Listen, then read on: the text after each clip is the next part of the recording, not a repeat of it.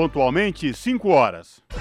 Começa agora Jornal Brasil Atual, edição da tarde. Produção em parceria com Brasil de Fato. As notícias que os outros não dão.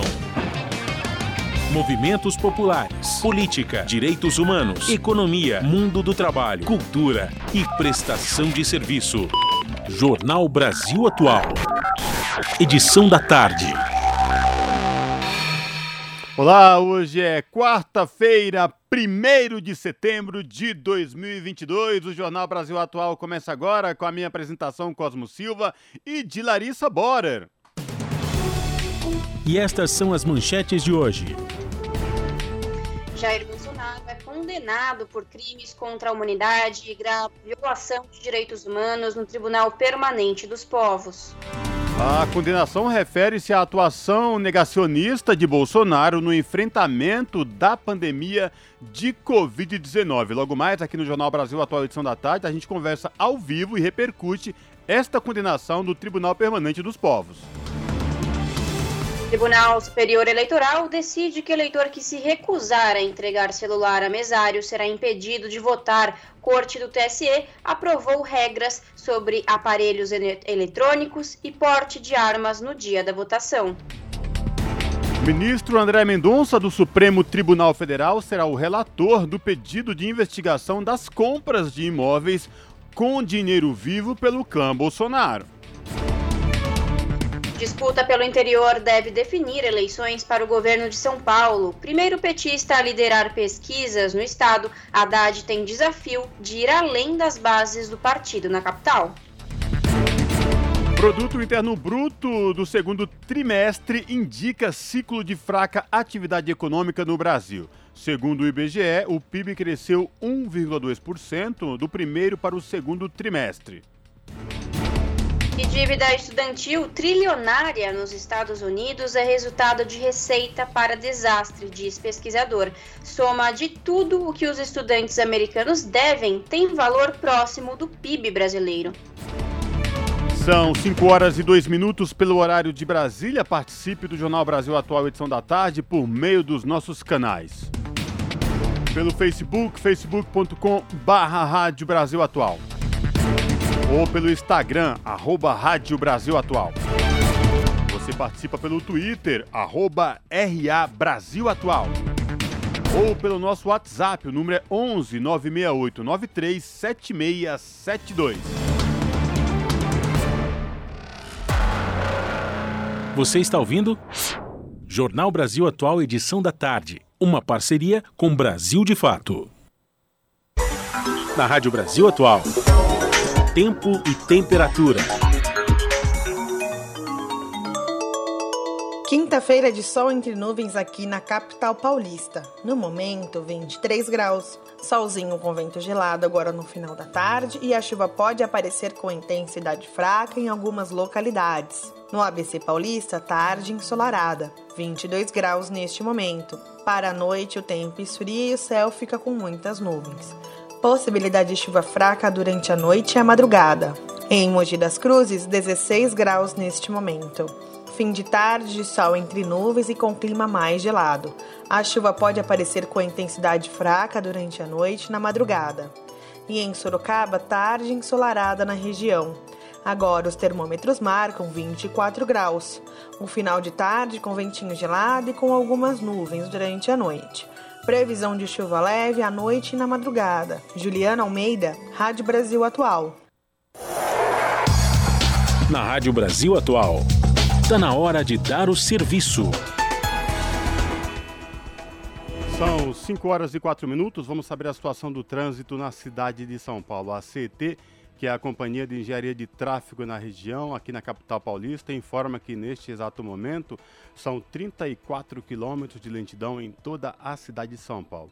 As regiões que apresentam maiores índices de lentidão, região sul com 18 quilômetros e oeste com 11 quilômetros de lentidão, respectivamente.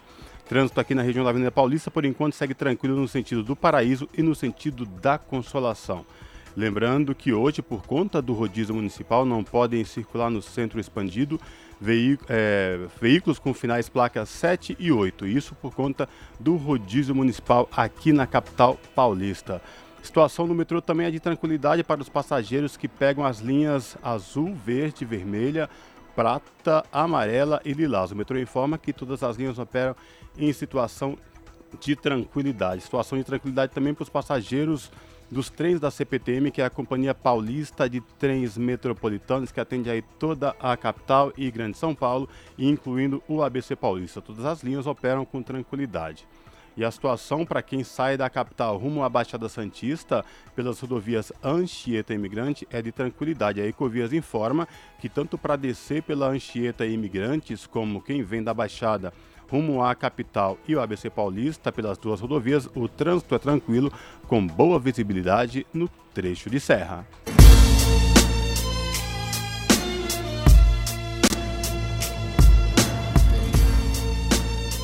Salve, salve, quem vos fala, Gog, o poeta do rap nacional. Grande abraço a vocês aí da Rádio Brasil Atual 98,9 FM. É o seguinte, as notícias que as outras não dão, aqui acontecem, hein? E as músicas que as outras não tocam, aqui toca.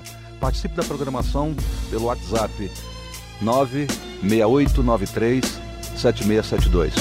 Rap Nacional é o que há. Valeu.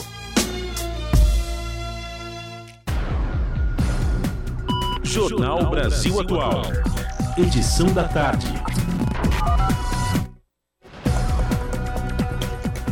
Cinco horas mais seis minutos.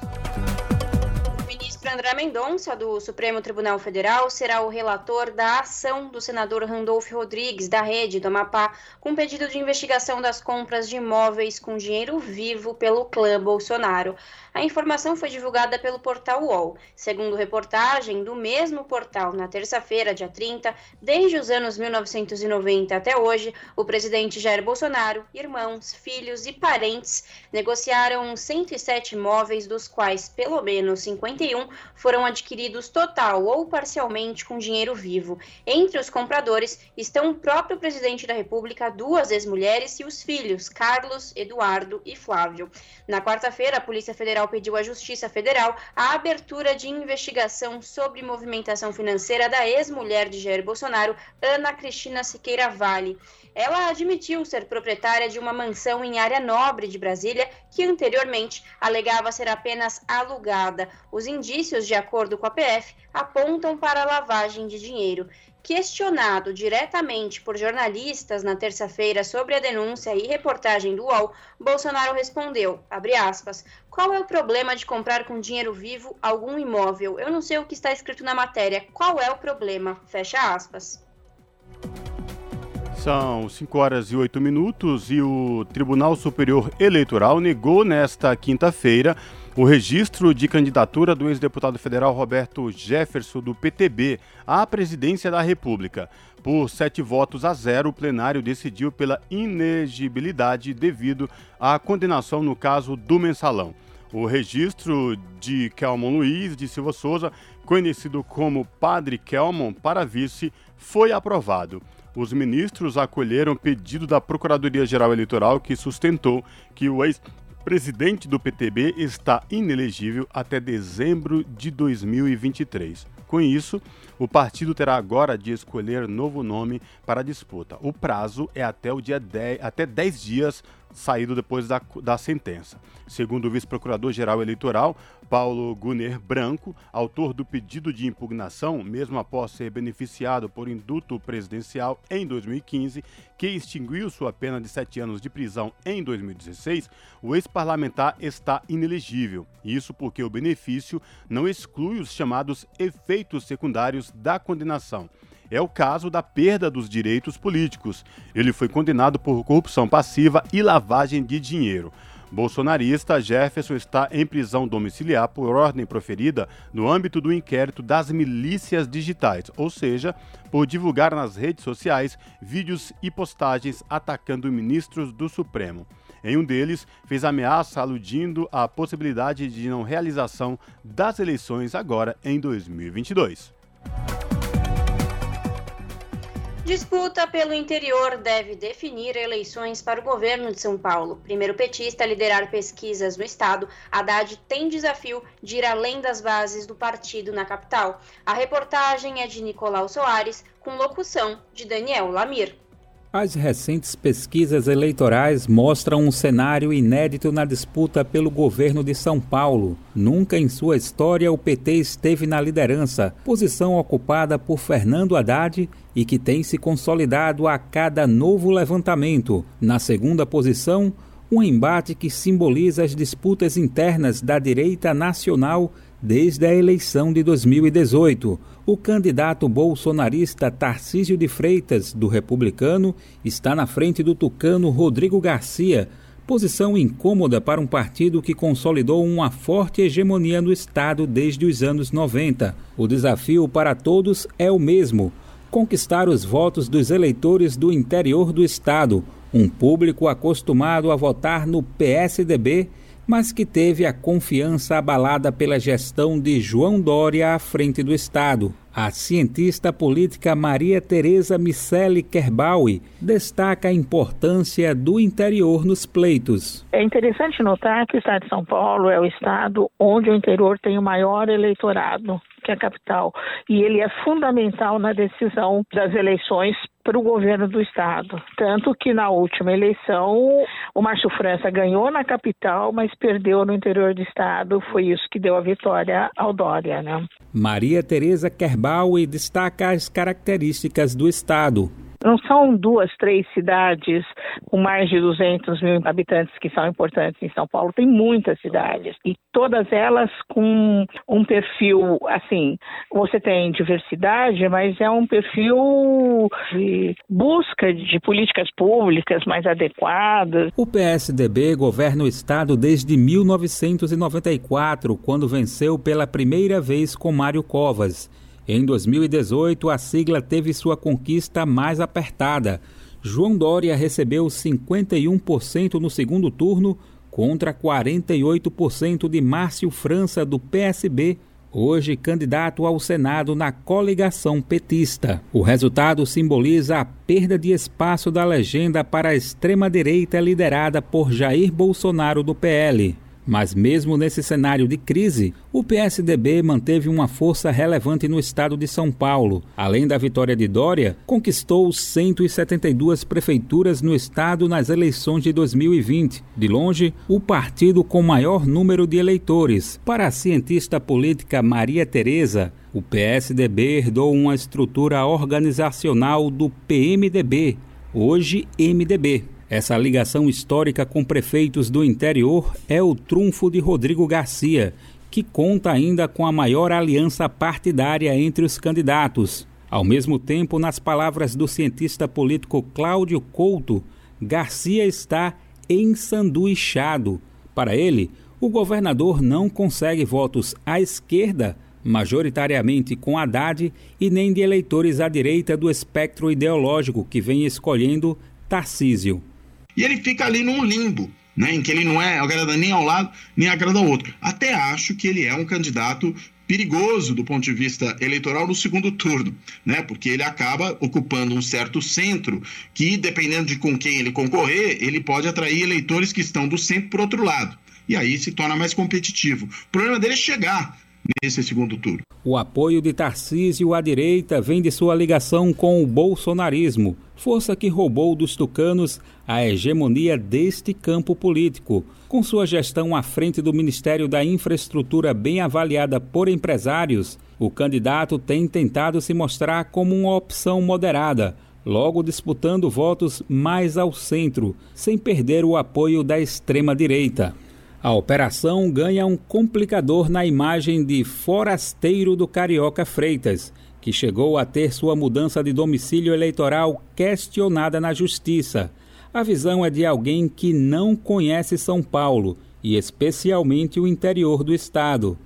Tereza Kerbauer aponta ações da campanha de Tarcísio para defender esse flanco, partindo da escolha de seu vice, o ex-prefeito de São José do Rio Preto, Felício Ramute, do PSD, cidade que foi uma das primeiras visitadas pelo candidato. A cientista política aposta na realização de um segundo turno com a presença de Fernando Haddad, mas não arrisca prever quem será o adversário do petista. É, da capital e na região metropolitana, né? Ele tem um peso da. Tem ali São Bernardo, tem Diadema, aquelas cidades da região metropolitana que já foram petistas, mas que tem ainda um recall de eleitorado petista muito grande, né? Da Rádio Brasil de Fato, com reportagem de Nicolau Soares de São Paulo. Locução Daniel Lamir.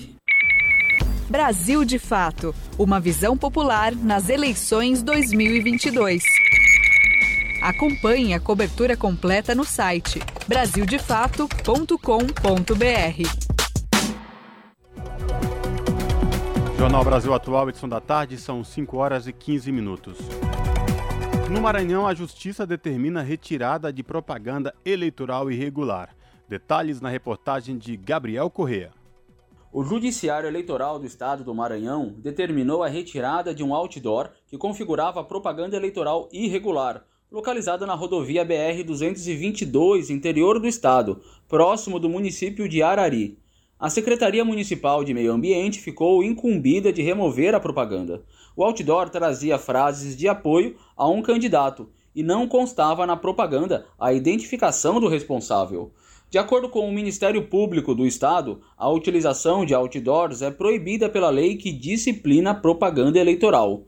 Segundo decisão do TSE, Tribunal Superior Eleitoral, a proibição é válida para atos de pré-campanha e divulgação dos atos dos parlamentares mesmo que não haja pedido de voto. Já na última terça-feira, a Polícia Rodoviária Federal também retirou cerca de 180 bandeiras políticas que estavam localizadas na rodovia BR-408, no município pernambucano de Carpina, que fica a 50 quilômetros de Recife.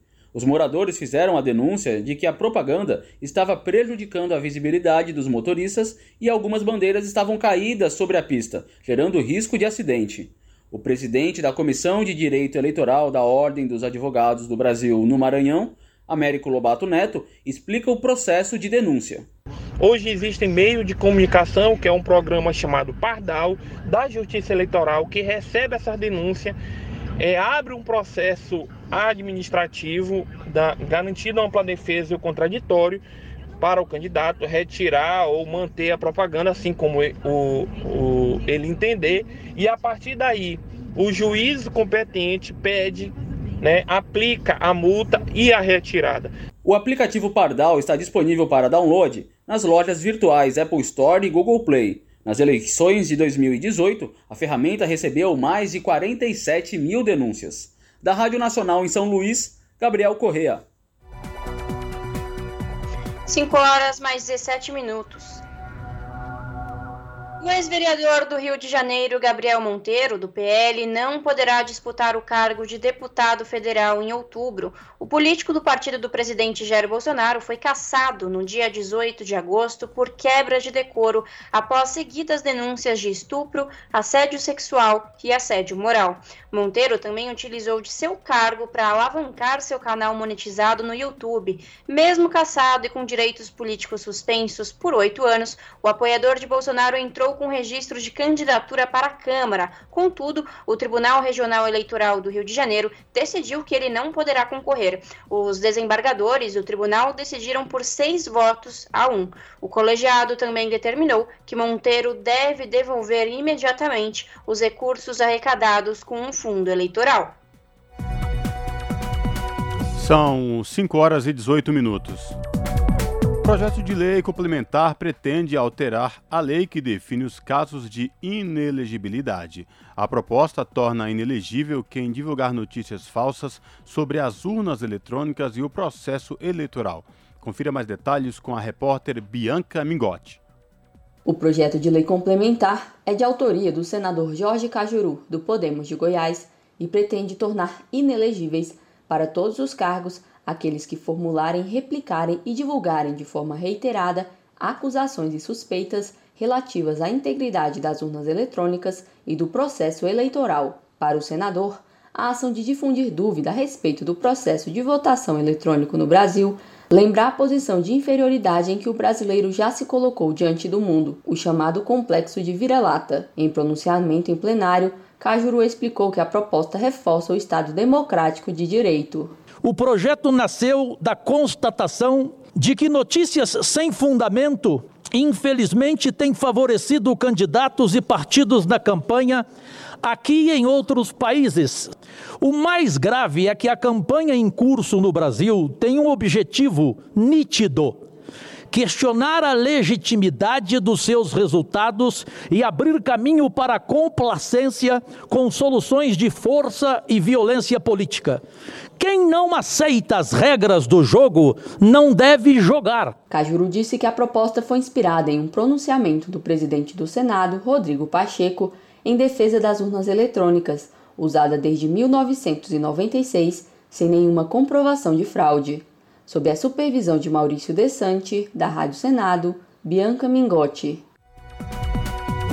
E instituições realizarão evento para divulgar a confiabilidade das urnas. Forças Armadas fazem parte da Comissão de Transparência das Eleições e foram incluídas como uma das entidades fiscalizadoras do sistema eletrônico de votação. Reportagem de Sayonara Moreno. A Justiça Eleitoral e a Comissão de Transparência Eleitoral devem realizar um evento público para divulgar resultados de análises que confirmam a confiabilidade das urnas eletrônicas nas eleições de outubro. Esse é um ponto acordado durante reunião nesta quarta-feira entre o presidente do Tribunal Superior Eleitoral, ministro Alexandre de Moraes, e o ministro da Defesa, Paulo Sérgio Nogueira. Pela segunda vez desde que se tornou presidente da corte, Alexandre de Moraes recebeu o ministro Nogueira para conversarem sobre a segurança das urnas eletrônicas. O encontro teve a participação de integrantes da área técnica das duas instituições. Um deles é o coronel Marcelo Nogueira, do Departamento de Ciência e Tecnologia do Exército. Ele é chefe da equipe de técnicos militares das Forças Armadas, uma das entidades que fiscalizam o sistema eletrônico e foi um dos técnicos das Forças Armadas a participar da inspeção dos códigos-fonte da urna eletrônica no início de agosto. Durante o encontro, foi reforçado que todos os boletins de urna serão divulgados pelo TSE para que os resultados sejam conferidos e totalizados pelos partidos políticos e entidades independentes. Segundo o TSE, ficou reconhecido o êxito dos testes de verificação das urnas eletrônicas, realizados por três universidades públicas, e a importância da realização de um evento público com a Comissão de Transparência Eleitoral e as entidades fiscalizadoras para a apreensão desses resultados. As Forças Armadas fazem parte da Comissão de Transparência das Eleições e foram incluídas como uma das entidades fiscalizadoras do sistema eletrônico de votação. Criada para ampliar a transparência e a segurança nas etapas da eleição, de outubro, a comissão ainda é integrada por representantes de instituições e órgãos públicos, especialistas em tecnologia da informação e representantes da sociedade civil, de acordo com a Corte. Da Rádio Nacional em Brasília, Sayonara Moreno. São 5 horas e 22 minutos. O Tribunal Superior Eleitoral aprovou por unanimidade nesta quinta-feira as regras sobre a entrega do celular aos mesários e a proibição do porte de armas nos locais de votação. O plenário já havia confirmado que os celulares estão proibidos na cabine de votação e o aporte de armas nos locais de votação. Agora, a Corte aprovou as mudanças na resolução que disciplina as regras para o pleito, com detalhes sobre as vedações. Para que o eleitor possa se dirigir à cabine de votação, os aparelhos mencionados devem ser desligados e entregues à mesa receptora de votos, juntamente com o documento de identidade apresentado. A mesa receptora deverá ficar responsável pela retenção e guarda dos equipamentos. Concluída a votação, ela restituirá o documento e os aparelhos. A mesa indagará ao eleitor, antes de ingressar na cabine, sobre o porte de aparelho de telefonia celular, máquina fotográfica, filmadoras e equipamentos de rádio, comunicações ou qualquer instrumento que possa comprometer o sigilo de voto, a fim de que esses aparelhos lhes sejam entregues nas sessões eleitorais e nas sessões onde houver necessidade, a pedido do juiz eleitoral, poderão ser utilizados detectores portáteis de metal para impedir o uso de equipamentos eletrônicos na cabine de votação. E o local de votação já está disponível para consulta no site do TSE é possível conferir o seu local de votação acessando a página do TSE ou ainda pelo aplicativo do e-Título. Os detalhes com Mariana Lemos. o Tribunal Superior Eleitoral está disponibilizando para consulta os locais de votação daqueles eleitores que solicitaram a alteração da sessão eleitoral tanto para o primeiro quanto para o segundo turno das eleições deste ano de 2022. Quem não solicitou alteração também pode usar o link para confirmar onde deve comparecer para votar. Para isso, é necessário que o eleitor acesse o portal do TSE e insira seu nome completo, data de nascimento e o nome da mãe. Você também pode conferir o local de votação acessando o aplicativo do e-Título, disponível para Android e iOS. A transferência temporária de eleitor é uma possibilidade para todos aqueles eleitores que, por qualquer razão, não possam comparecer ao seu domicílio eleitoral no dia do pleito e desejam participar da votação. O prazo para essa solicitação terminou no dia 18 de agosto, conforme determinou o calendário eleitoral 2022. Com a mudança do local de votação, caso o eleitor esteja no mesmo estado de seu domicílio eleitoral, poderá votar para os cargos de presidente, governador, senador, deputado federal estadual ou distrital. Se estiver em outro estado, poderá votar somente para presidente da República. De São Paulo, da Rádio Brasil de Fato, Mariana Lemos. São 5 horas e 26 minutos. O aplicativo e-título pode ser usado para se identificar nas eleições. A identificação na sessão de votação é permitida para quem já cadastrou a biometria e tem a foto exibida no aplicativo. A reportagem é de Beatriz Arcoverde.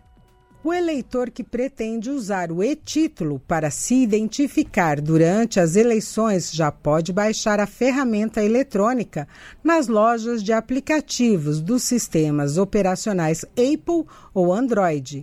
O aplicativo é o meio oficial disponibilizado pela Justiça Eleitoral que substitui o título de eleitor em papel e permite consultar o local de votação, verificar pendências, emitir certidões e justificar a ausência na votação.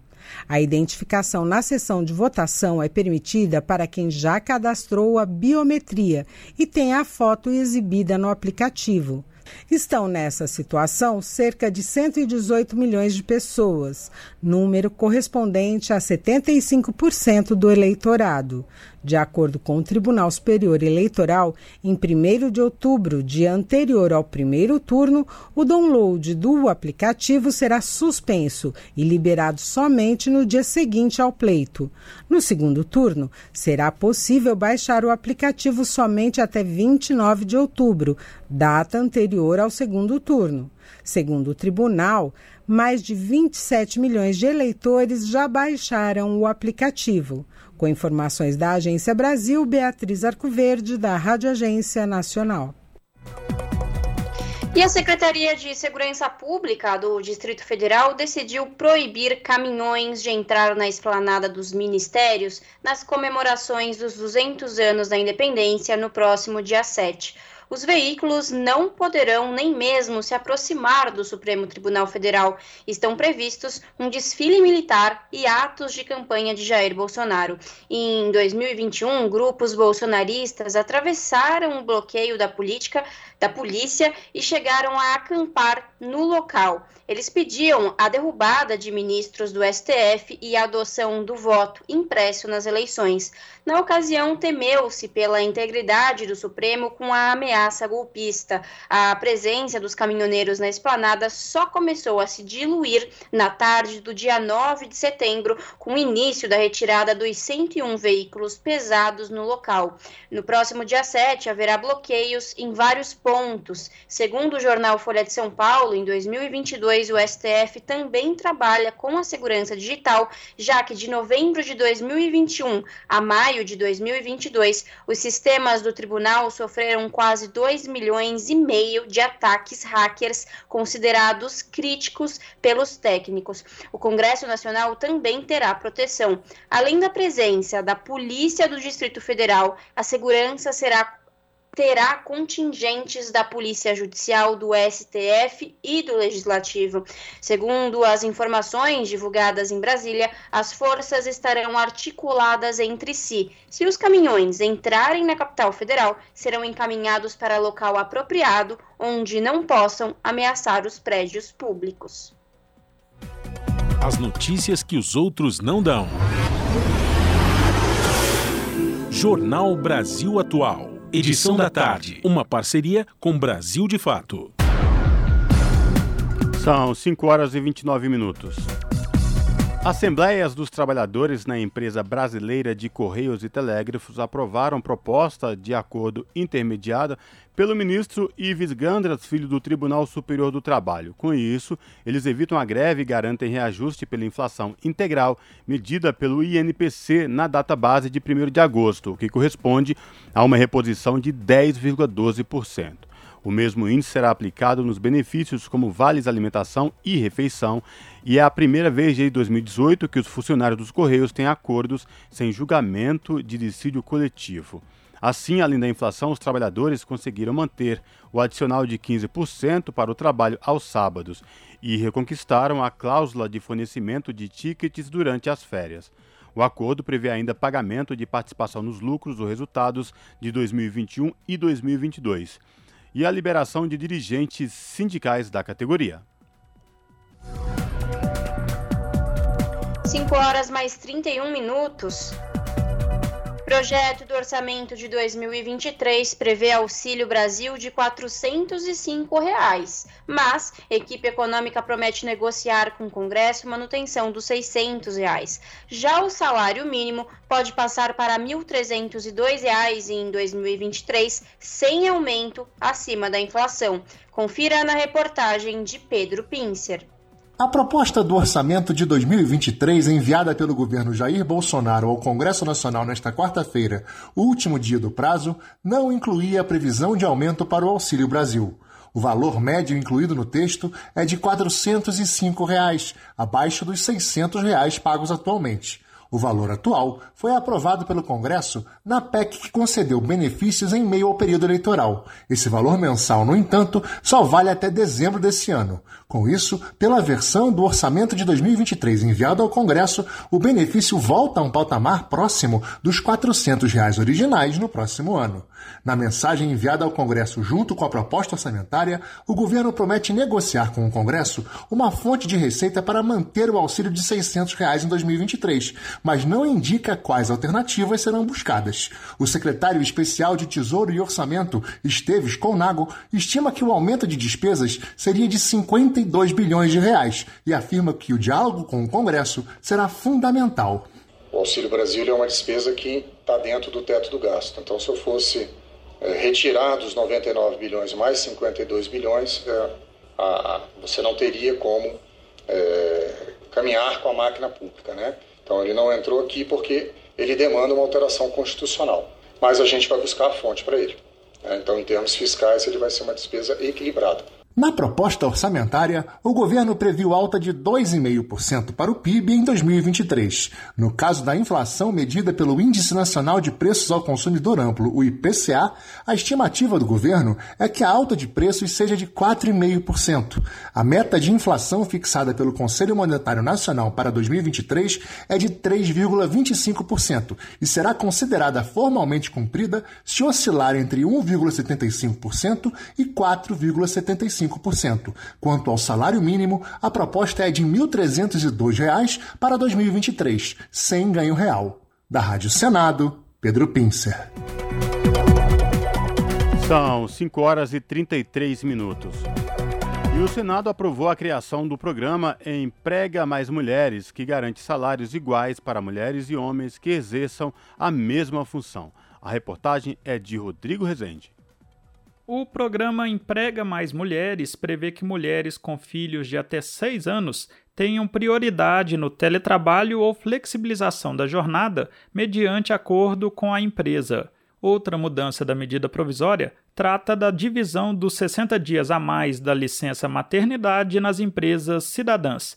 Esses dois meses extras poderão ser compartilhados com o companheiro, se ele também trabalhar em uma empresa cidadã.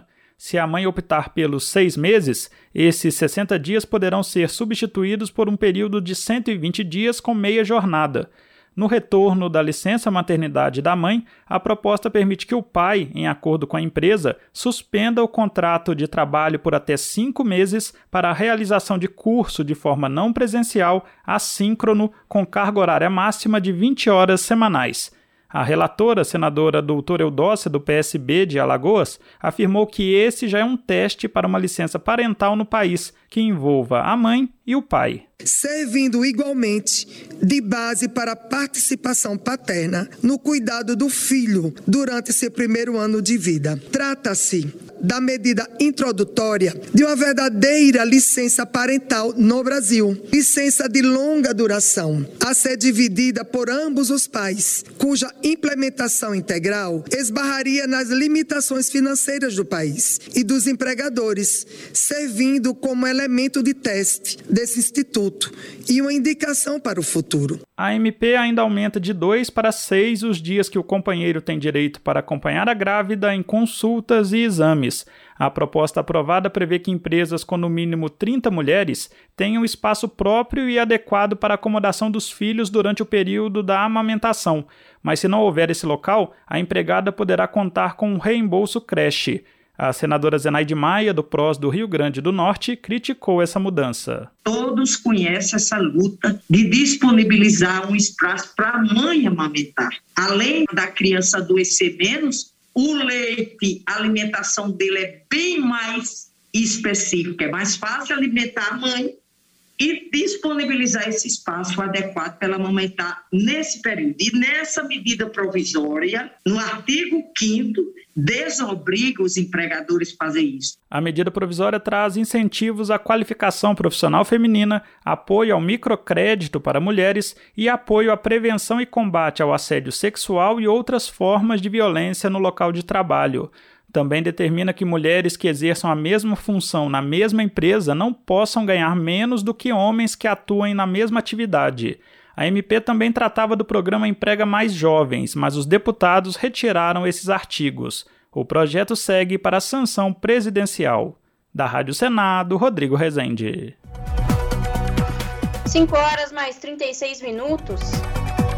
Petrobras reduz preço da gasolina vendida às distribuidoras. A redução de agora é a maior desde o início do ano passado e a quarta em um mês. Reportagem de Solimar Luz a Petrobras anunciou nova redução no preço da gasolina vendida às distribuidoras, desta vez em 7,8%. A partir desta sexta-feira, o litro do combustível passará dos atuais R$ 3,53 para R$ 3,00 e 28 centavos, o que representa uma redução de 25 centavos. Em nota divulgada nesta quinta-feira, a Petrobras informou que a queda acompanha a evolução dos preços de referência e é coerente com a prática da empresa que busca o equilíbrio dos valores cobrados com o mercado, mas sem levar em conta a volatilidade conjuntural das cotações internacionais e da taxa de câmbio. A Petrobras informou ainda que, considerando a mistura obrigatória de 73% de gasolina A e 27% de etanol anidro para a composição da gasolina comercializada nos postos, a parcela da companhia no preço ao consumidor passará de R$ 2,57 em média para R$ 2,39 a cada litro vendido na bomba. A redução de agora é a maior desde o início do ano passado e a quarta em um mês. De julho para cá, o preço da gasolina cobrado pela Petrobras às distribuidoras já caiu 19%. Da Rádio Nacional, no Rio de Janeiro, Solimar Luz. E o nosso contato agora no Jornal da Rádio Brasil Atual é com o Vitor Nuzzi, o Vitor Nuzzi que volta aqui falar com os nossos ouvintes sobre os destaques do portal da RBA redebrasilatual.com.br. Olá, Vitor, tudo bem? Prazer falar contigo, seja bem-vindo. Olá, Cosmo, boa tarde, obrigado. Tudo bem? Tudo tranquilo. E, o museu já foi inaugurado? Fazem, Cosmo. Inclusive, eu, eu aqui, aqui às quartas-feiras tem feira, né?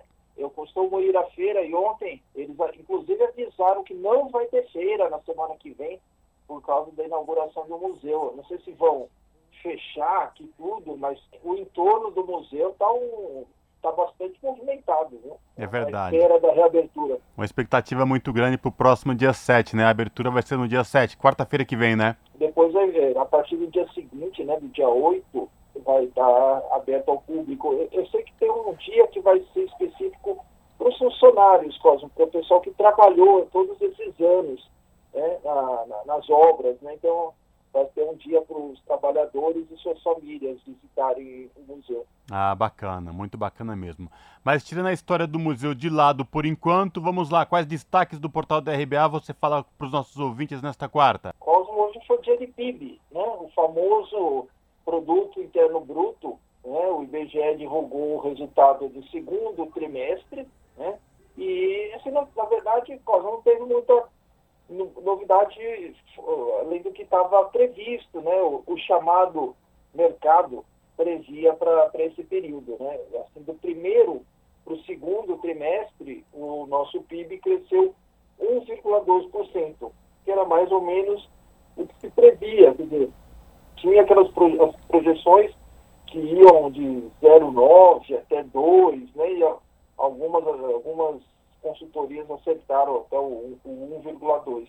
E se for comparar com o segundo trimestre do ano passado, o crescimento foi de 3,2. É, são vários números, né, Cosme? No primeiro semestre cresceu 2,5%, e o que eu considero mais importante, que é o acumulado em quatro trimestres, né, quer dizer, os últimos quatro trimestres, até junho, comparado com os quatro trimestres anteriores. Nesse, nessa comparação, o PIB cresceu 2,6%, o que, se a gente olhar os dados do IBGE, mostra uma redução do ritmo de crescimento. De que, do, do que significa esse PIB especificamente no ritmo de crescimento e também no, no ritmo de consumo para as famílias, né? Sim, é, o consumo das famílias cresceu, né? É, é, com alguns fatores, né, Cosmo? A gente teve, apesar da renda individual não ter aumentado, como tem mais gente no mercado de trabalho, a massa salarial cresceu esse período. É o que influencia também.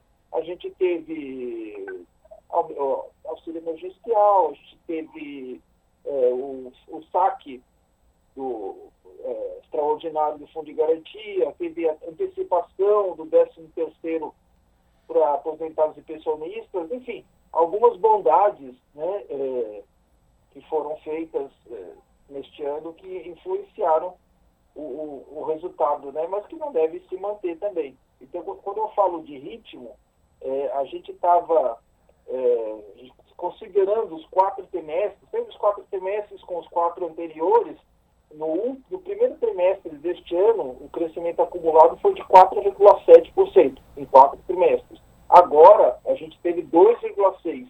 Então, é, é um, uma redução de ritmo significativa que já indica mais ou menos o resultado que a gente vai ter este ano. E esses números, né, essa questão da baixa atividade, isso numa projeção futura hum, não sinaliza coisa muito boa. O que, é que os especialistas dizem? Ou está dentro da, da, do esperado, Vitor? É, Cosmo, a previsão para este ano está tá mais ou menos é, é, na casa de 2%, um pouco mais de, de 2%.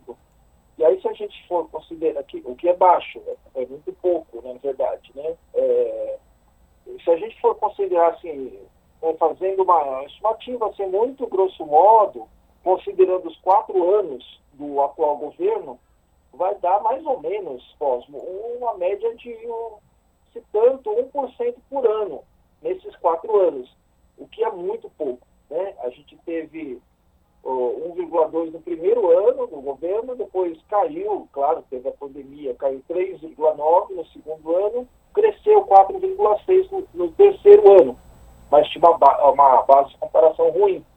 E agora uma previsão de 2%, 2 e pouquinho. Se a gente for fazer é, a média ali, a gente vai ter um, um PIB anual de 1%, o que é baixíssimo. Né? E se a gente for comparar com todos os, os, os governos né, de, de 30 anos para cá, vai ser o, o, mais fraco, só vai ganhar do, do governo Collor, né, que a gente teve recessão e tudo mais. Acho que vai ser o segundo pior, né, se a gente for considerar, por exemplo, o governo, o governo Fernando Henrique, a gente teve um crescimento médio de 2,5 por ano, mais ou menos. Né? Sempre, a média são sempre um pouco é, são ser vistas com cautela. Né? No governo Lula, a média ficou em torno de 4% por ano. É, a gente teve, é, somente no segundo mandato, resultados melhores. E o, o recorde das últimas décadas, que foi 7,5% em 2010. Bom, se a gente for pegar né, o crescimento dos últimos anos, vai ver que o, o né, com, com, alguns saltos, né, o nosso crescimento foi, foi muito baixo? No geral, né, com algumas exceções, e este vai ser um dos mais baixos dos, das últimas décadas. Bom, eu reforço aí o convite para os nossos ouvintes aqui do Jornal da Rádio Brasil Atual, edição da tarde, acessar aí o portal da Rede Brasil Atual, redebrasilatual.com.br e conferir na íntegra esta reportagem. Vitor, obrigado por falar mais uma vez com nossos ouvintes aqui na Rádio Brasil Atual. Se cuide e até a próxima, viu? Abraço. Um abraço, Cosmo, para você e para os ouvintes. Até a próxima. Falamos aqui com o Vitor Nuzzi no jornal Brasil Atual. Você está ouvindo? Jornal Brasil Atual, edição da tarde. Uma parceria com Brasil de Fato. 5 horas mais 46 minutos. Embaixador da Colômbia se reúne com Maduro e formaliza a retomada de relações com Venezuela. Armando Benedetti entregou credenciais ao presidente venezuelano. O país não mantinha representante em Caracas desde 2017. A reportagem é de Lucas Stanislau. O novo embaixador da Colômbia para a Venezuela, Armando Benedetti, entregou suas credenciais diplomáticas ao presidente Nicolás Maduro em ato na segunda-feira, dia 29. O momento marcou a posse do diplomata e a retomada das relações entre os países. O Brasil de Fato acompanhou a cerimônia direto do Palácio Miraflores, sede do governo venezuelano. Segundo Benedetti, ele e Maduro conversaram sobre a urgência de restabelecer os laços de amizade que nunca deveriam ter sido rompidos. O presidente venezuelano, por sua vez, classificou o encontro como ameno e fraterno, e, em suas palavras, marcou o início de uma etapa de relações diplomáticas de irmandade. Benedetti chegou em Caracas no domingo, dia 28. No mesmo dia, o novo embaixador venezuelano para a Colômbia, Félix Placência, aterrissou em Bogotá e deve assumir o cargo em breve. Ao chegar à Venezuela, o representante diplomático colombiano afirmou que vai trabalhar para o pleno restabelecimento de relações em todos os níveis e disse que os laços nunca deveriam ter sido rompidos. O embaixador ainda falou sobre o estabelecimento de uma zona econômica com isenção de impostos. Além disso, defendeu uma legislação que permita que o governo possa investir em obras que possam influenciar o desenvolvimento da região. As declarações fazem eco aos anúncios feitos por Maduro no dia 23 de agosto, quando disse que iria propor ao presidente colombiano Gustavo Petro a criação de uma grande zona econômica comercial entre os dois países. Segundo projeções da Câmara de Integração Econômica Venezuelana-Colombiana, após o restabelecimento de relações e a reativação das fronteiras, o intercâmbio comercial entre as duas nações pode chegar a 1,2 bilhão de dólares até o final do ano. De Caracas para a Rádio Brasil de Fato, Lucas Stanislau. São 5 horas e 48 minutos. E a Unesco alerta quase 244 milhões de crianças não começarão o ano novo letivo. A agência da ONU faz um apelo por uma mobilização coletiva para garantir que o direito de todas as crianças ao acesso à educação de qualidade seja respeitado. Na Ucrânia, o conflito impactou a volta às aulas para 4 milhões de alunos no país. Da ONU News em Nova York, quem traz os detalhes é Ana Paula Loureiro. Com o ano letivo iniciando em muitas partes do mundo, novos dados da Unesco mostram que globalmente 244 milhões de crianças e jovens entre 6 e 18 anos ainda estão fora da escola. O alerta foi feito pela diretora-geral da agência, Audrey Azoulay. Ela lembra que a educação é um direito e devemos fazer tudo para que esse direito seja respeitado por todas as crianças. As novas estimativas mostram que a África subsaariana continua a ser a região com mais crianças e jovens fora da escola, com um total de 98 milhões de crianças. É também a única parte do planeta onde esse número está aumentando. A segunda maior população fora da escola é a da Ásia Central e do Sul, com 85 milhões. Já a diretora executiva do Unicef, Catherine Russell, durante uma visita de três dias à Ucrânia, se encontrou com alunos, pais e professores afetados pela guerra. O conflito impactou o início do ano letivo para 4 milhões de alunos no país. Russell declarou que as crianças estão voltando às aulas com muitas escolas danificadas e com histórias de destruição, sem saber se os seus professores e amigos estarão lá para as receber. Segundo ela, muitos pais hesitam em mandar os filhos para o colégio sem saber se estarão em segurança. Da ONU News em Nova York, Ana Paula Loureiro. E dívida estudantil trilionária nos Estados Unidos é resultado de receita para desastre, diz pesquisador. Soma de tudo que os estudantes americanos devem tem valor próximo do PIB brasileiro. A reportagem é de Gabriela Moncal. A soma da dívida estudantil nos Estados Unidos é superior ao PIB do Brasil. Enquanto o produto interno brasileiro está na casa do 1,4 trilhão de dólares, os empréstimos dos americanos para fins educacionais totalizam 1,6 trilhão de dólares. Embora os custos de um diploma universitário nos Estados Unidos tenham triplicado nos últimos 40 anos, esse tipo de endividamento não é nenhuma novidade no país, conforme explica o Brasil de Fato o diretor do Centro Nacional de Estudo da Privatização na Educação, Samuel Abrams. Há um velho ditado que remonta provavelmente a 60 anos que diz: dois filhos em Yale, um pai na prisão. A piada é que, mesmo que naquela época, ter dois filhos, dois jovens em uma escola em Ivy League, significava que você tinha que sonegar seus impostos. Casado com uma professora universitária, o presidente Joe Biden fez da questão das dívidas estudantis uma plataforma de campanha. A promessa do democrata era cancelar parte desses débitos e ele acaba de cumprir a sua palavra. Aqueles que ganham menos de 125 mil dólares por ano viram na última semana suas dívidas com educação encolherem 10 mil dólares. Gustavo Fishman, professor de políticas estudantis e educação comparativa da Universidade do Arizona, comenta esse projeto. A medida do Biden, de novo, não ataca nenhuma das causas, mas dá um alívio a muitas, muitas famílias uh, e a um sistema que tem um custo que é muito, muito elevado e que formou uma bolha. O diploma universitário nos Estados Unidos, que colocou um terço da população abaixo dos 30 anos em dívidas significativas, é um reflexo progressivo do deterioramento da educação de base. Quem explica esse ponto é a autora e pesquisadora Natalie Wexler. If we did a better job of educating students kindergarten through 12th grade, se fizéssemos um trabalho melhor na educação dos alunos do jardim de infância até a 12ª série, a faculdade não seria vista como tão importante, porque o que estamos fazendo é formar muitas crianças no ensino médio que realmente não sabem ler, escrever ou fazer matemática muito bem. E não é culpa deles. É porque não estamos ensinando de maneiras que são fundamentadas no que a ciência descobriu sobre como as pessoas aprendem. Então, eu acho que muitas pessoas, os empregadores, estão pedindo diplomas universitários ou educação pós-secundária porque eles não estão convencidos de que um diploma do ensino médio realmente signifique alguma coisa degrees or post-secondary education because they're not convinced that a high school diploma really means anything. Enquanto o custo financeiro do ensino americano recai sobre as famílias, pesando ainda mais no bolso de pessoas historicamente excluídas e marginalizadas, os Estados Unidos vivem dias sombrios, com o Estado tentando regular o que é discutido em sala de aula. Vale lembrar que há pouco tempo, estados como Flórida e Tennessee baniram livros que discutiam Holocausto e sexualidade de suas salas de aula.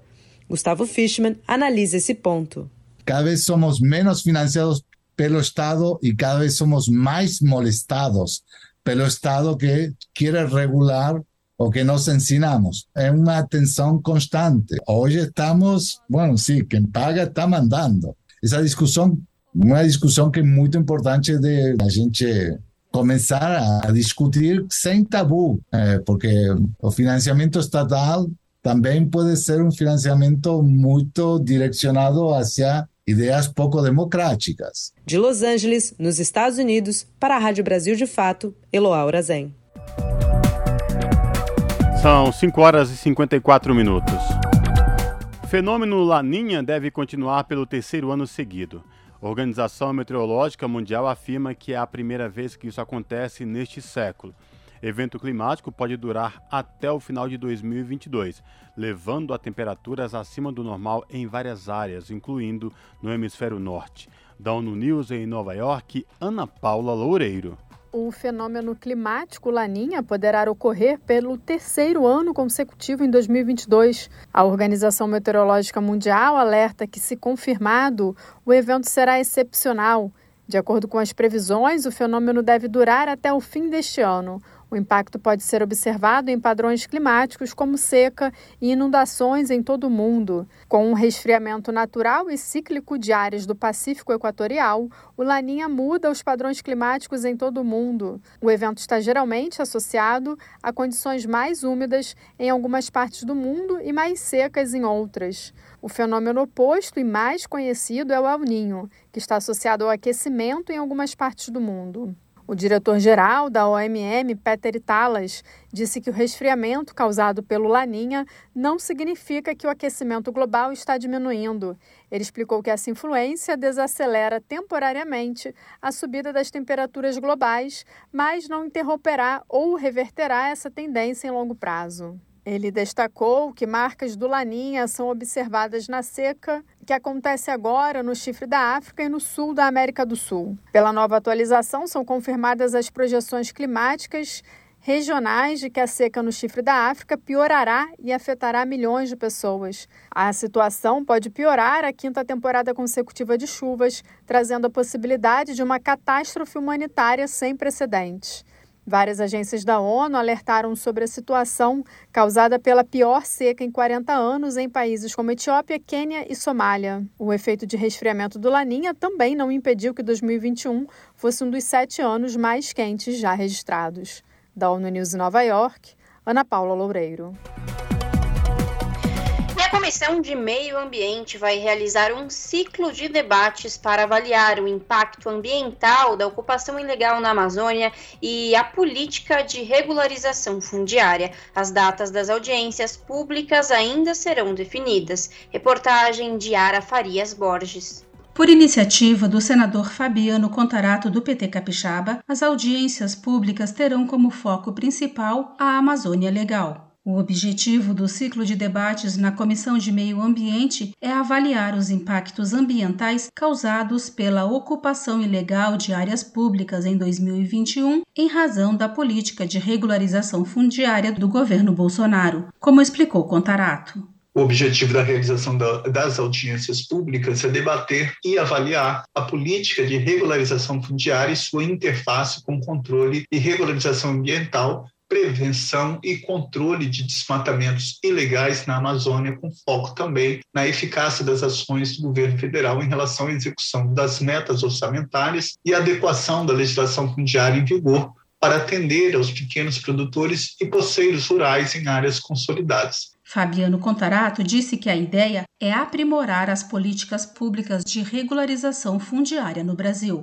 As audiências públicas serão organizadas de forma a possibilitar a participação da sociedade civil, academia, empresas e governo, para, ao final, prestar contribuições para o aprimoramento das políticas de regularização fundiária no Brasil. Serão convidados representantes do Ministério da Agricultura, Pecuária e Abastecimento, do INCRA, Instituto Nacional de Colonização e Reforma Agrária, das universidades de São Paulo, de Campinas e de Minas Gerais, do Instituto Centro de Vida, bem como dos programas Amazônia Protege, do Ministério Público Federal e MEP Biomas. Também devem participar especialistas do Banco Mundial, do Amazon e da Organização Transparência Brasil. As datas das audiências ainda serão definidas pelo presidente da Comissão de Meio Ambiente, senador Jacques Wagner, do PT baiano. Da Rádio Senado, Yara Farias Borges. Rede Brasil Atual, Rádio Brasil Atual, TVT e Brasil de Fato em defesa do consumidor.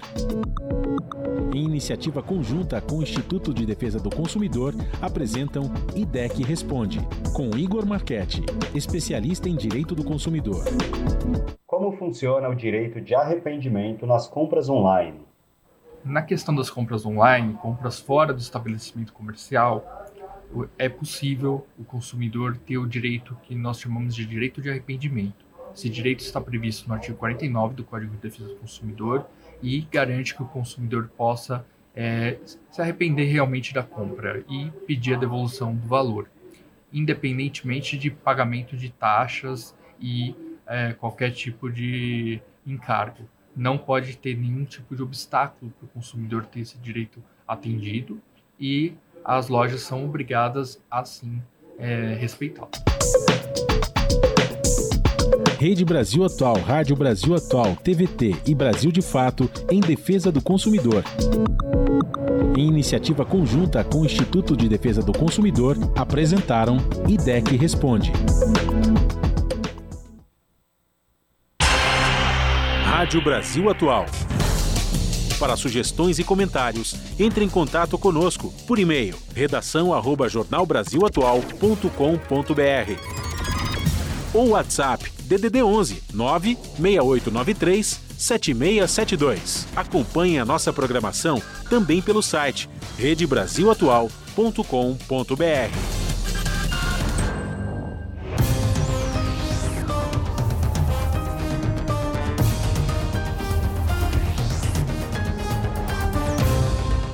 São seis horas agora pelo horário de Brasília, agora seis horas e um minuto, e chegou o momento de nós aqui do Jornal da Rádio Brasil Atual fazermos o contato com a redação do, da TVT para saber com a apresentadora Ana Flávia Quitério quais destaques do seu jornal que começa logo mais às 7 horas em ponto na TVT, canal 44.1 digital aqui em São Paulo e Grande São Paulo e também YouTube da TVT, youtube.com barra TVT. Olá, Ana Flávia, quais destaques de hoje do seu jornal? Olá, Cosme Lares, uma excelente noite a vocês e a todos os ouvintes da Rádio Brasil Atual.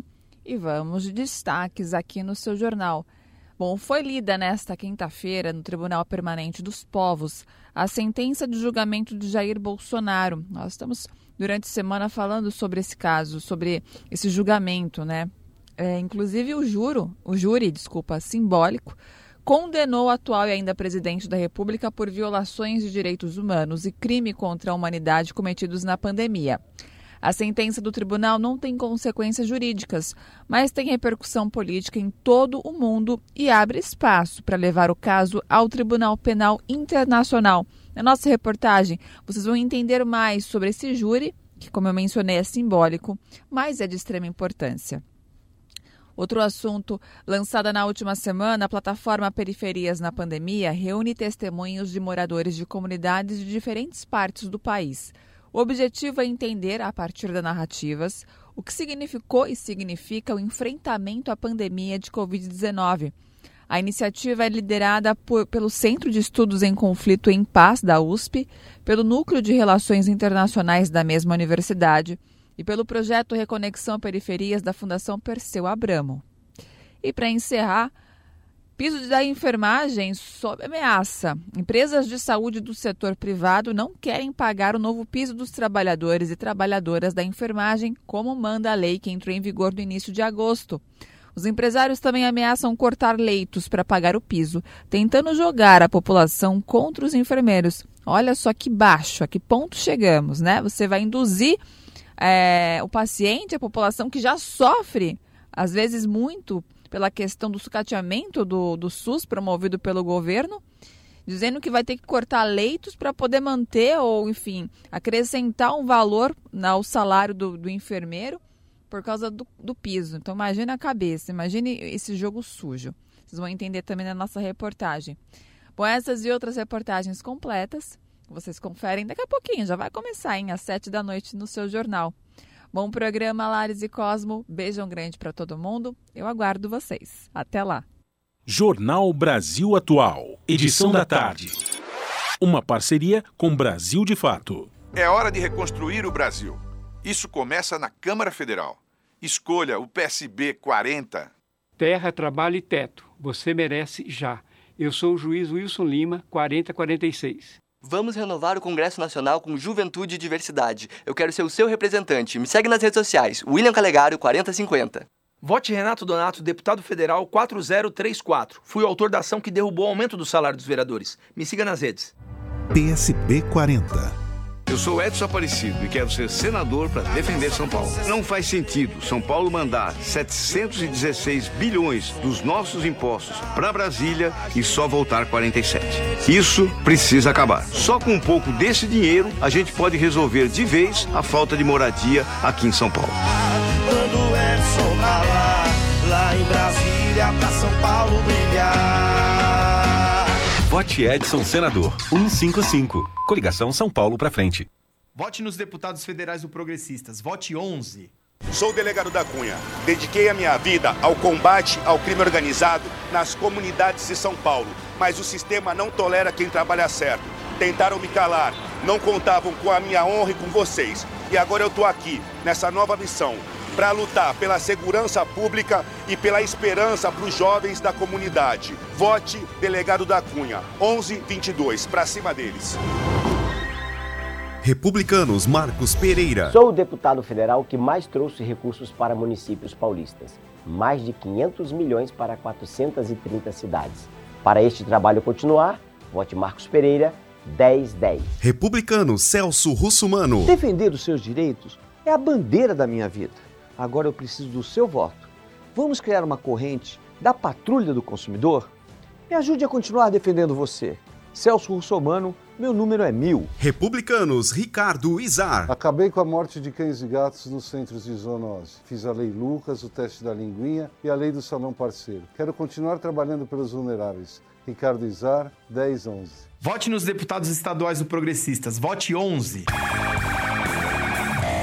Sou o delegado Olim. Há mais de 35 anos combato a violência e a criminalidade. Na Assembleia Legislativa atuo para fortalecer as polícias no combate à violência contra a mulher, em projetos de defesa dos animais e prevenção às drogas. Como relator do orçamento, destinei um dos maiores recursos para a segurança pública da história e atendi a mais de 120 municípios destinados a emendas para a saúde, infraestrutura e educação. Para deputado estadual, delegado Olim, 11777. Um senador tem que lutar em Brasília pelos interesses do seu estado, mas nem todos pensam assim. Tem candidato querendo defender os interesses do PT, já outro candidato para defender a família Bolsonaro. E São Paulo, quem defende? Eu. Meu nome é Edson Aparecido. Eu sou candidato a senador. Porque não faz sentido São Paulo mandar 716 bilhões para Brasília e só voltar 47. Eu sou o Rodrigo, o novo governador. A gente precisa de um Edson, senador para São Paulo.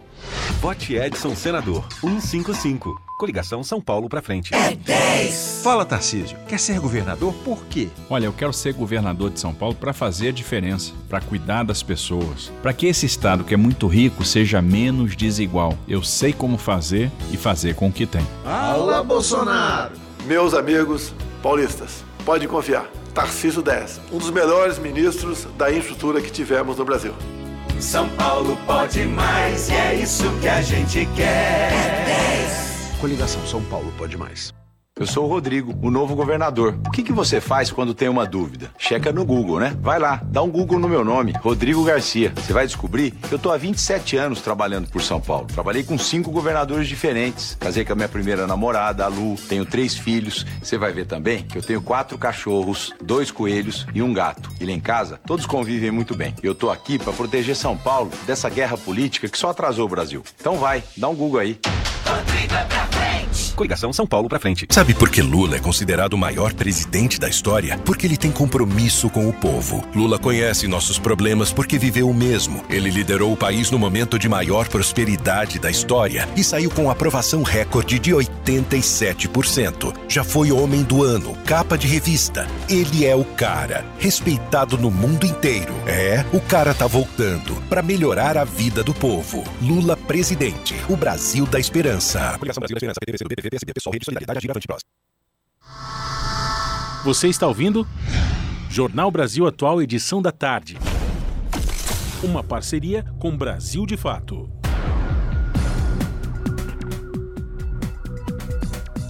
Seis horas e seis minutos. Estão em tramitação no Congresso três requerimentos protocolados sobre a instrumentalização da Caixa Econômica Federal e casos de assédio sexual denunciados contra o ex-presidente da instituição. Confira na reportagem de Camilo Mota. Três requerimentos da deputada Érica Cocai do PT pedem ações em resposta ao assédio, meritocracia e uso político da Caixa Econômica Federal. Dois dos documentos convocam o ministro da Economia Paulo Guedes para prestar esclarecimentos sobre o apadrinhamento e perseguição dentro da instituição, além das atividades de campanha eleitoral da presidenta da Caixa em horário de trabalho, o que é proibido pela lei eleitoral. Marcos Saraiva, servidor da instituição há 40 anos e vice-presidente da FENAI, Federação Nacional das Associações do Pessoal da Caixa, denuncia o uso político da instituição. Nós podemos falar é que a Caixa ela foi usada durante esse governo nefasto de formas assim pouco recomendadas. Nós vimos aí o presidente Pedro Guimarães realizando viagens de turismo no Brasil inteiro, usando os recursos da Caixa, ganhando diárias da Caixa, tá? e ao mesmo tempo denúncias pipocando em todo o país de assédio sexual feita pelo presidente Pedro Guimarães, como isso aí não é novidade para ninguém, está em toda a imprensa desse país, as empregadas da Caixa, as mães de família, tá?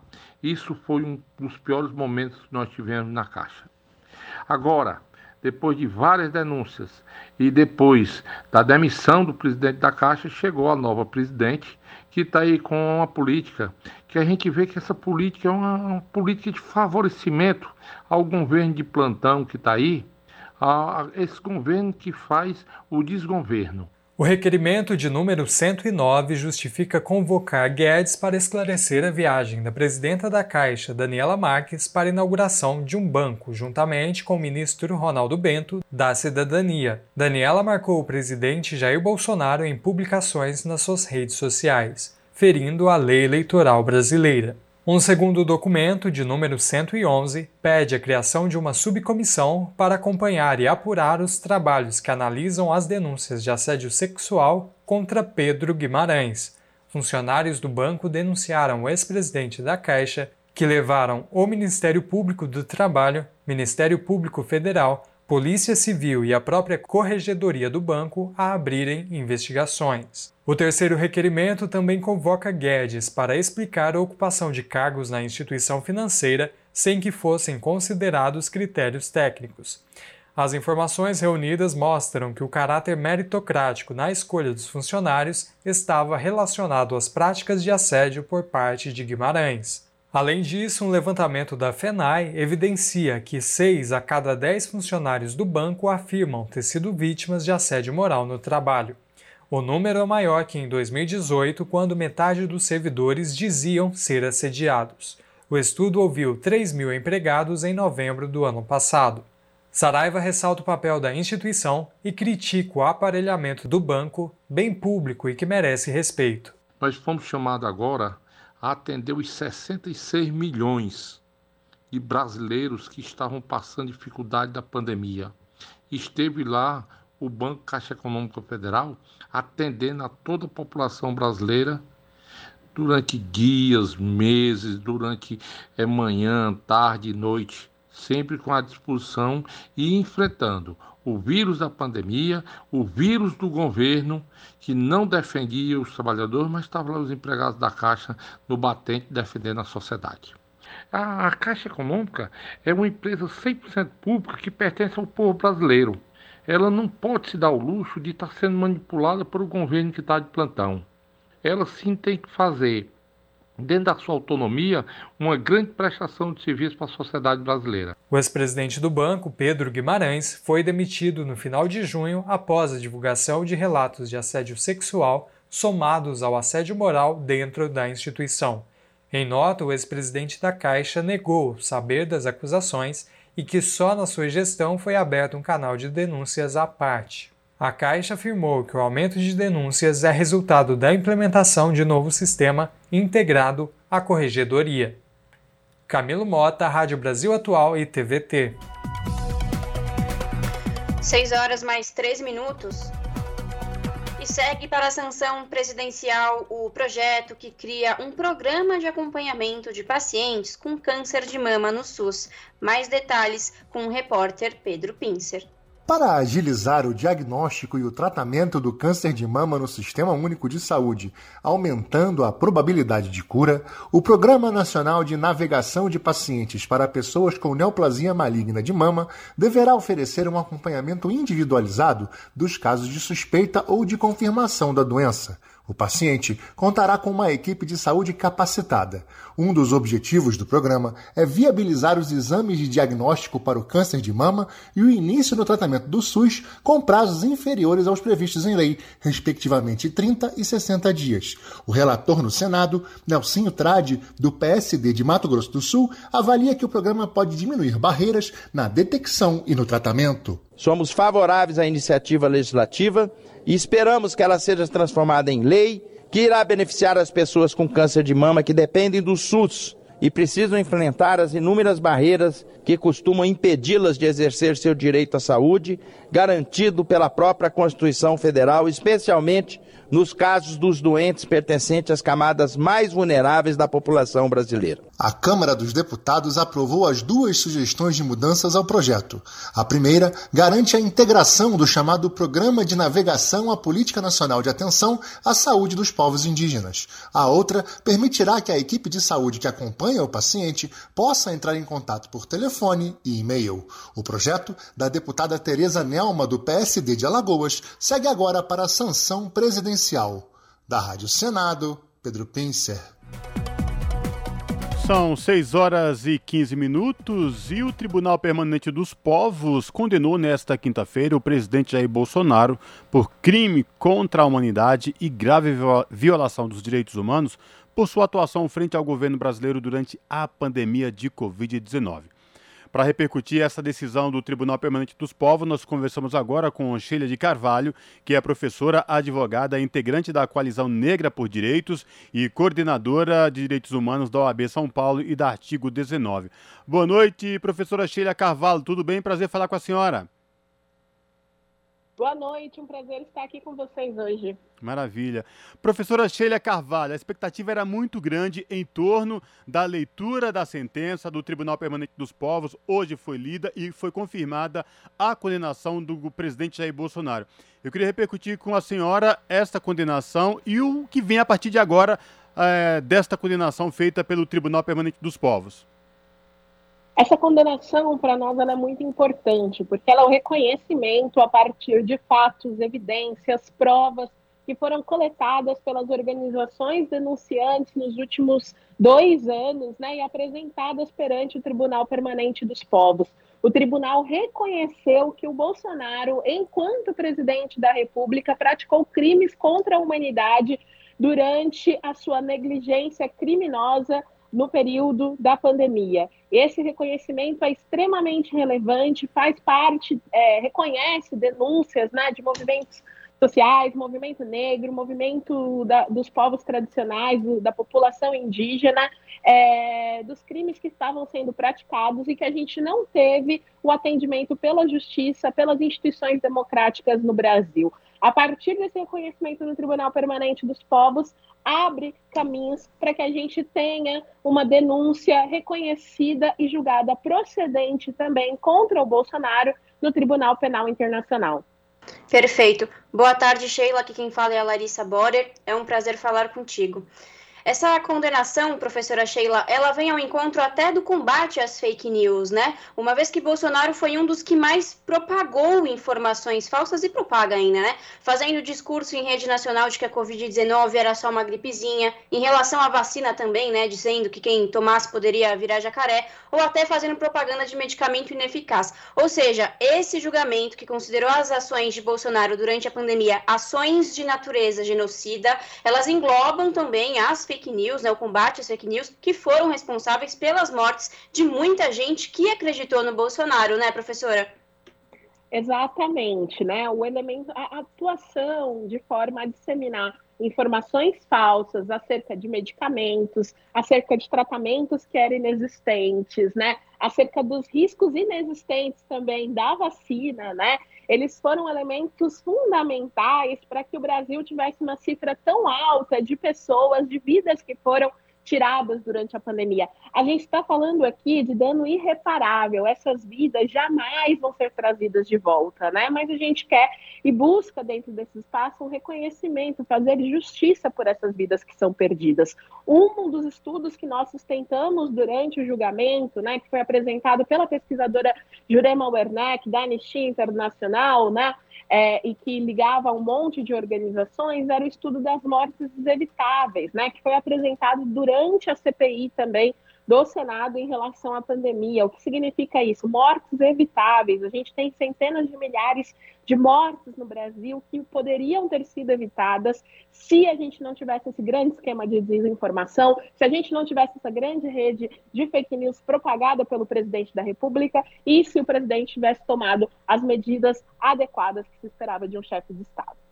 Professora Sheila de Carvalho, a partir desta condenação efetiva, com anúncio aí, a leitura da sentença do Tribunal Permanente dos Povos, lembrando aqui aos nossos ouvintes do Jornal da Rádio Brasil Atual, edição da tarde, que esta condenação se devolvia através de uma de um julgamento, de uma denúncia feita inclusive pela Coalizão Negra por Direito, a PIB, Comissão Arne de Direitos Humanos, várias entidades da sociedade civil aqui dos direitos humanos do Brasil. A partir de agora, o que, que pode se esperar?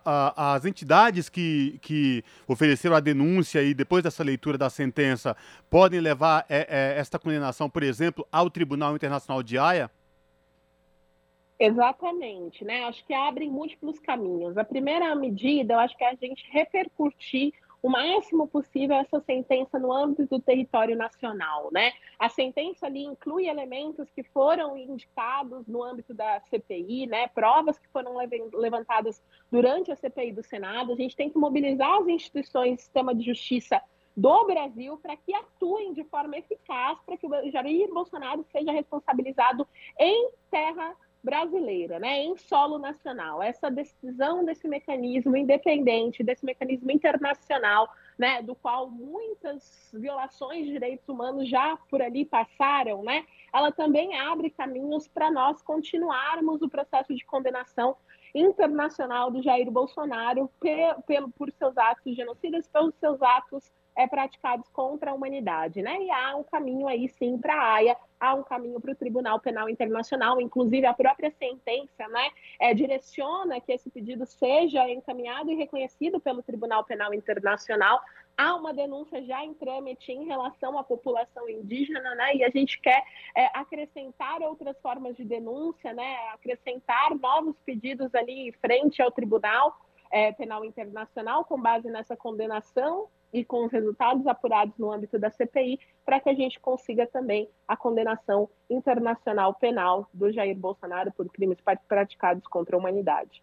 Professora Sheila de Carvalho, nosso tempo já está acabando. Eu vou fazer uma última pergunta no que diz respeito a, ao poder especificamente dessa condenação. A gente sabe que não tem poder de, de jurídico, cadeia especificamente, né? Mas tem uma, um, um poder eh, internacional na, no que diz respeito à moral desta condenação, desta decisão do Tribunal Permanente dos Povos. Do ponto de vista da repercussão internacional, eu queria que a senhora repercutisse para a gente, né, tirando essa questão jurídica especificamente, que não tem este valor, mas no que diz respeito à questão moral, tem muito significado. É isso mesmo, professora? Exatamente, né? O efeito simbólico disso, os efeitos do, do reconhecimento, da busca pela verdade real, né? Elas se dão ali em torno dessa sentença. Essa sentença ajuda a gente a disputar a narrativa da história, que sabemos ser muito complicado quando se fala do enfrentamento ao bolsonarismo, né? Diante dessa rede já mencionada aqui de desinformação e fake news, é, no qual eles são mestres, né, em praticar.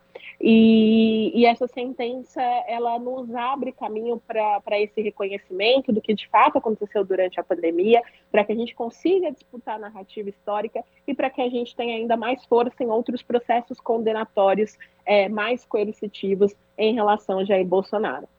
Perfeito. Falamos aqui com a professora Sheila de Carvalho, que é professora, advogada, integrante da Coalizão Negra por Direitos e coordenadora de Direitos Humanos do OAB São Paulo e da Artigo 19, falando sobre a condenação do presidente Jair Bolsonaro pelo Tribunal Permanente dos Povos. Sentença essa, anunciada hoje aqui na Faculdade de Direito, região central da capital paulista, lá no Lago São Francisco, e também no tribunal lá em Roma, é, leitura simultânea. Professora Sheila de Carvalho, obrigado pela atenção, viu? Abraço, até a próxima. Muito obrigada, muito obrigada, abraço a todos, obrigada pela escuta. Falamos aqui com a professora Sheila de Carvalho no jornal Brasil Atual. As notícias que os outros não dão. Jornal Brasil Atual. Edição da tarde. Uma parceria com Brasil de Fato.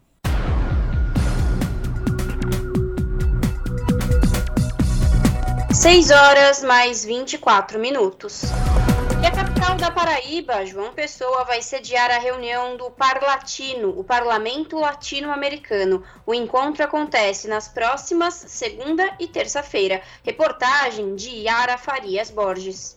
O anúncio foi feito pela senadora Daniela Ribeiro, do PSD paraibano, que participou como representante brasileira das discussões sobre a escolha da sede do encontro. Segundo ela, a reunião do Parlatino, Parlamento Latino-Americano, em João Pessoa, vai colocar o potencial do Nordeste em evidência. Ao agradecer a participação dos representantes dos países integrantes do Parlatino, Daniela Ribeiro disse que as decisões do colegiado vão beneficiar os 22 países da região podemos trazer para Paraíba, especialmente nesse momento para João Pessoa, para a capital, uma reunião onde vamos ter a oportunidade de destacar também né, o, potencial do Nordeste, sobretudo do nosso estado. E nesse momento, nesse encontro, o Parlatino, ele vai tratar de temas é, que serão discutidos como meio ambiente, turismo, segurança cidadã, combate e prevenção ao narcotráfico, terrorismo e crime organizado. Com toda certeza, a participação de todos aqueles países que fazem parte do Parlatino, que estarão nessa discussão conosco, e os encaminhamentos que eu tenho certeza que vão ser feitos, trazendo benefícios para esses países que integram né, o nosso parlamento latino-americano. Fundado em 1964, o parlamento latino-americano é composto por parlamentares dos seguintes países: Antilhas Holandesas, Argentina, Aruba, Bolívia, Brasil, Chile, Colômbia, Costa Rica, Cuba, Equador, El Salvador, Guatemala, Honduras, México, Nicarágua, Panamá, Paraguai, Peru, República Dominicana, Suriname, Uruguai e Venezuela. O Parlatino não se reunia no Brasil desde 2015, quando Brasília sediou o encontro. Da Rádio Senado, Yara Farias Borges. São 6 horas e 26 minutos. Foi aprovado o decreto legislativo que valida acordo entre os governos do Brasil e do Estado de Israel. Confira na reportagem de Carol Teixeira. O acordo selado entre o governo da República Federativa do Brasil e o governo do Estado de Israel tem o objetivo de estabelecer regras de segurança que possam ser aplicáveis na troca de informações entre as autoridades dos dois países. No texto, foram definidos parâmetros para o grau de sigilo no compartilhamento de documentos, na troca de informações com outros países e o padrão para o credenciamento dos funcionários que estarão aptos a manusear esses dados. O relator do projeto, senador Jacques Wagner, do PT da Bahia, afirmou que as relações entre Brasil e Israel se iniciaram em 1947, quando Oswaldo Aranha participou das tratativas durante a Assembleia Geral da ONU, que resultaram na criação do Estado de Israel em 1948. O senador também alegou que o acordo, além de trazer regras sobre a troca de informações entre os países, poderá fomentar projetos na área de segurança. O acordo, acompanhado de sua emenda, de um lado tem o intuito de aperfeiçoar aspectos referentes à troca de dados entre os serviços de informação do Brasil e Israel. De outro lado, é importante que se diga que ele poderá fomentar projetos voltados para a transferência de tecnologias aplicáveis aos setores militar e de segurança. O documento original foi assinado em Tel Aviv no dia 24 de novembro de 2010 mas houve uma emenda em 2018. O acordo foi aprovado no plenário e agora segue para promulgação. Sob a supervisão de Maurício Desante, da Rádio Senado, Carol Teixeira. Na Rádio Brasil Atual, tempo e temperatura. A sexta-feira na região da capital paulista o clima esquenta. O dia começa com sol entre nuvens e temperatura mais baixa. Na parte da tarde, solzão com poucas nuvens. Previsão de chuva leve em alguns pontos durante a noite, com máxima de 27 e mínima de 14 graus. Em Santo André, São Bernardo do Campo e São Caetano do Sul, a sexta-feira começa com muitas nuvens e ventinho gelado. Na parte da tarde, o sol aparece e o clima esquenta. A previsão é de chuva leve durante a noite, com máxima de 28 e mínima de 15 graus. Em Mogi das Cruzes, a sexta-feira será de sol entre nuvens pela manhã e a tarde esquenta na região. Há possibilidade de chuva fraca durante a noite e na madrugada, com máxima de 25 e mínima de 14 graus. Em Sorocaba, sexta-feira será de solzão. O dia começa com sol entre nuvens e o clima esquenta. Possibilidade de chuva fraca em algumas localidades no período da noite, com máxima de 29 e mínima de 15 graus. Juliana Almeida, Rádio Brasil Atual. Chegou ao fim mais uma edição do Jornal Brasil Atual, edição da tarde, que teve minha apresentação Cosmo Silva e de Larissa Borer. Nos trabalhos técnicos, ele, Fábio Balbini. Na produção do jornal, Juliana Almeida. A gente volta amanhã a partir das 5 horas da tarde. Logo mais tem seu Papo com Zé Trajano e na sequência seu jornal na TVT. Tchau!